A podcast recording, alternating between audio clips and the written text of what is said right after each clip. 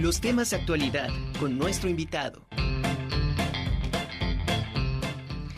Ya tenemos conectada a la doctora Mónica Heredia Montaño, jefe de cirugía del Hospital Universitario de Puebla, a quien le doy la más cordial de las bienvenidas. Doctora, ¿cómo está usted? Muy buenas tardes. Hola, ¿qué tal? Buenas tardes. Pues un gusto, un gusto y gracias por la invitación. Al contrario, doctora, pues estamos hablando precisamente del Día Internacional de la Mujer y el tema de usted, pues muy ad hoc, el liderazgo de la mujer en la cirugía. ¿Le parece bien que primero definamos qué es exactamente el liderazgo que están ejerciendo actualmente las mujeres? Claro, eh, bueno, yo creo que no nada más en esta disciplina, ¿no? Eh, en general, en muchos ámbitos del conocimiento, pues la inclusión de las mujeres ha sido un camino largo y difícil, ¿no? Específicamente en la medicina, pues tenemos obviamente datos históricos que nos hablan de esto, ¿no? Tan solo de la inclusión y pasamos después a la parte del liderazgo.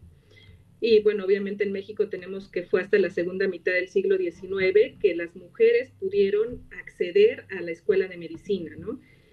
Y pues fue hasta 1887 que tenemos a nuestra primera médica graduada, eh, la, doctora Matilde Montoya, que fue la primera mujer en titularse como médico, ¿no? En México. Entonces, estos datos pues nos hablan obviamente, insisto, de un camino largo y que pues a, pesar de que en las últimas décadas ha ganado eh, mucho espacio el, el lugar de la mujer en la medicina y en las especialidades médicas, pues aún todavía nos queda un largo camino por recorrer, ¿no? Como comentaba nuestra rectora.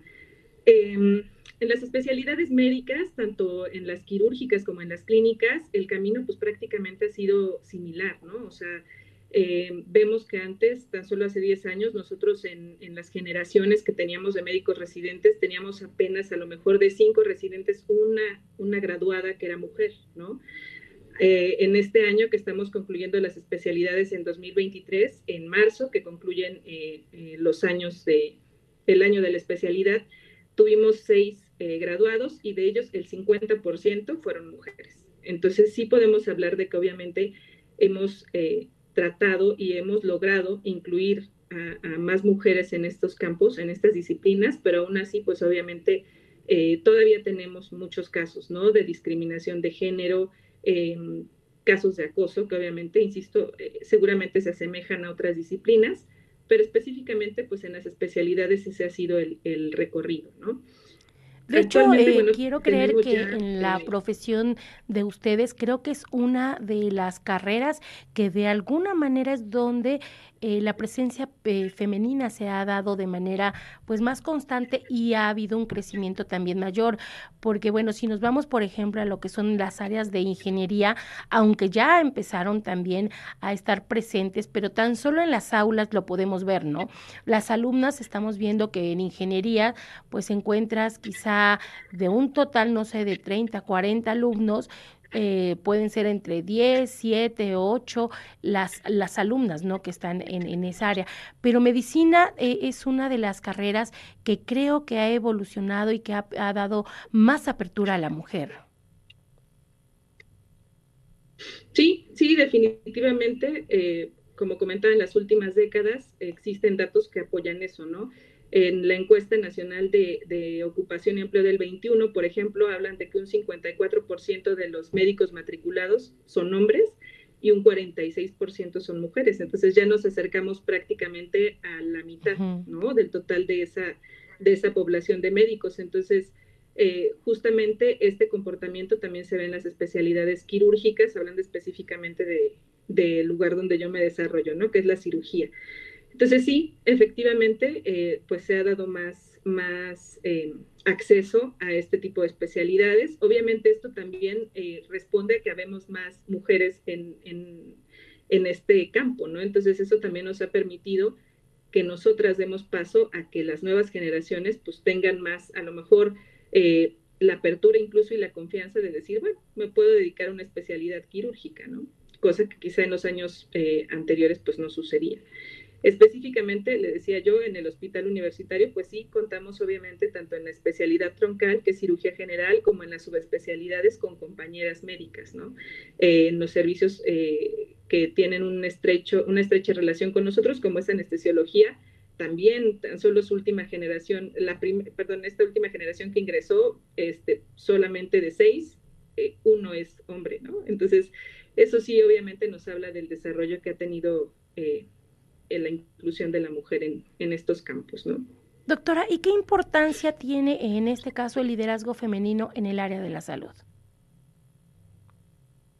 Yo creo que es importantísimo, ¿no? Eh, realmente eh, yo lo veo en esta institución que pues obviamente encabezados por nuestra rectora, pues la mujer tiene eh, un papel importantísimo en el liderazgo. Todavía nos cuesta, yo creo, a pesar de todo y a pesar de estos grandes ejemplos, ver a una mujer, ¿no? En, un, en, un, puesto de este tipo, pero creo que, pues sin lugar a duda, tenemos toda la capacidad y, y ponemos todo el esfuerzo cuando, cuando contamos con esas oportunidades, ¿no?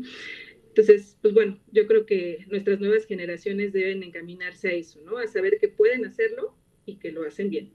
Excelente.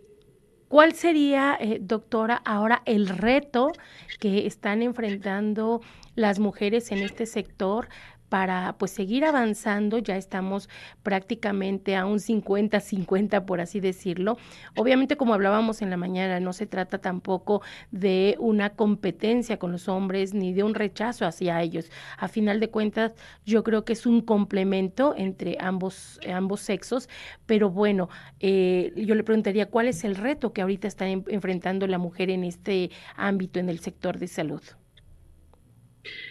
Pues yo creo que el reto es el que enfrentamos en general todas las mujeres, ¿no? O sea, eh, tener obviamente la oportunidad de acceder obviamente a estas, a estas eh, insisto, estas carreras, a estas actividades, pero además pues tratar de complementarlo con la otra parte, ¿no? Que nunca se queda atrás, ¿no? El ser madres, el ser esposas, este, o sea, muchas de, muchos de los roles que tenemos que jugar actualmente en la, en la sociedad y que por supuesto pues también nos encanta, ¿no? No es que una cosa sustituya a la otra. Entonces creo que el reto es ese, o sea, que logremos, logremos tener la oportunidad de desarrollarnos, pero pues obviamente con todas estas situaciones que tenemos enfrente, ¿no? Y por supuesto, claro que los hombres pues son, son el complemento, ¿no?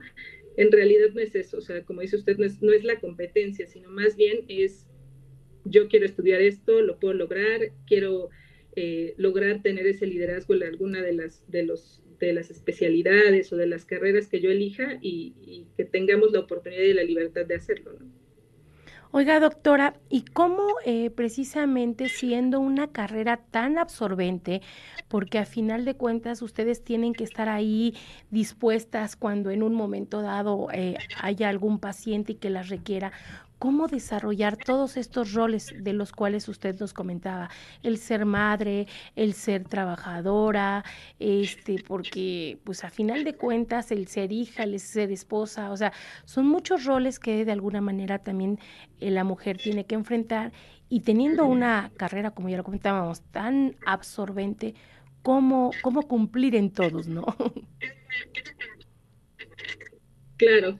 Sí, yo creo que no es sencillo. Yo creo que al final es poco a poco ir buscando el equilibrio, ¿no? Y otorgarle obviamente el tiempo de calidad a, una, a cada una de las cosas este, y a cada uno de los roles que tenemos, ¿no? Insisto, uno no excluye el otro. Eh, realmente podemos, yo creo que tener un desempeño muy bueno a nivel laboral y también tener eh, familias muy sólidas, ¿no? Entonces, creo que las mujeres pues es algo que nos caracteriza, ¿no? Que somos capaces de, de, realizar todas estas cosas y darles la calidad necesaria a cada una de ellas. Pues doctora, de verdad le agradezco mucho su participación, muchísimas gracias, enhorabuena y seguimos en contacto, entonces, ¿algo más que desagregar? No, no, no, pues solo darle las gracias y obviamente, insisto, pues que todas las, las mujeres que nos escuchan sepan que pues en, esta, en estos tiempos tenemos la libertad, ¿no? Debemos tener la libertad de hacer y dedicarnos a lo que queramos. Sobre todo eso, hacer lo que nos gusta, eso es importante. Doctora, muchísimas gracias, gracias por su participación.